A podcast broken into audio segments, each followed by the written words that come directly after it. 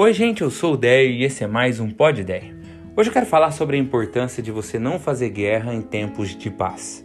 Deixa eu explicar. A Bíblia fala que Davi, quando está quase morrendo, chama o novo rei de Israel, Salomão, seu filho, para dar alguns conselhos. Ele dá conselhos sobre quem Salomão devia ser como homem, como rei, mas ele também deixa algumas pendências para que Salomão resolva algumas injustiças do reinado de Davi que Davi não resolveu e agora ele pede que o filho assim o faça. Uma dessas injustiças é o general Joabe. Joabe era um cara muito importante para Davi, que ganhou muitas batalhas para ele. Só que Joabe cometeu injustiças graves. Joabe matou gente que não deveria ter matado em nome de motivações próprias, contrárias às ordens de Davi. Então ele fala assim sobre Joabe. Presta atenção nesse versículo. Você sabe o mal que Joabe me fez. Daí ele fala sobre algumas pessoas que Joabe matou e ele diz assim: Ele os matou como se fossem inimigos de guerra, mas era tempo de paz. E hoje eu quero falar sobre isso. Não faça guerra em tempos de paz. Porque existem tempos de guerra.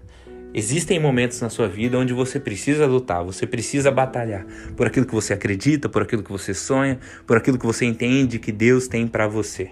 Dentro dos nossos relacionamentos existem conflitos que são para o bem.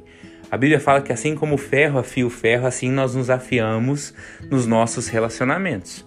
Ou seja, Deus usa a dificuldade, os conflitos do relacionamento para que a gente se torne melhor.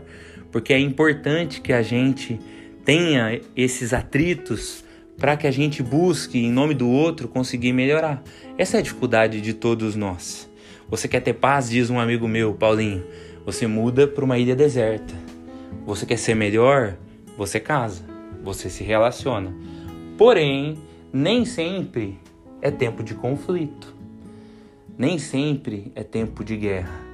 E a gente precisa se lembrar disso. Por exemplo, não é hora de brigar quando a pessoa está fragilizada. Porque Jesus, a Bíblia, quando fala sobre Jesus, fala que Jesus não pisa a cana quebrada, nem apaga o pavio fumegante. Ou seja, se fosse transferir esse ditado para hoje, Jesus não chuta cachorro morto, nem conta dinheiro na frente de pobre. Esses são os ditados que a gente usa para falar de gente que pega a gente fragilizada e deixa mais difícil ainda a vida dela.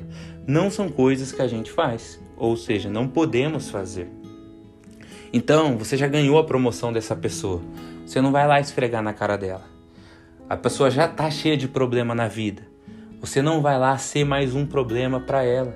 Entende isso? Esse pensamento que a gente precisa ter sobre o outro, inclusive. Jorge Mateus tem uma música, você deve conhecer, que diz: Eu vou trocar meu celular por um Nokia tijolão que só manda mensagem e faz ligação.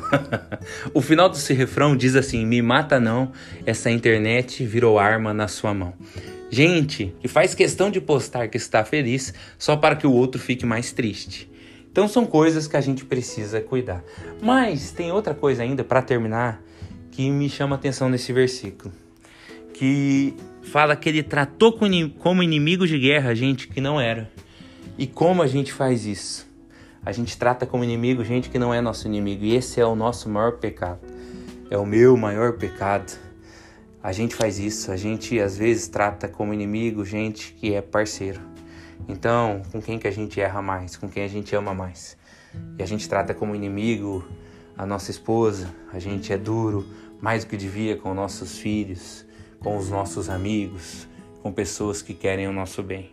E como a gente precisa da ajuda de Deus para não fazermos isso. Que Deus te dê e me dê a sabedoria de batalhar nos momentos certos, entendendo que as batalhas também nos preparam para algo muito melhor.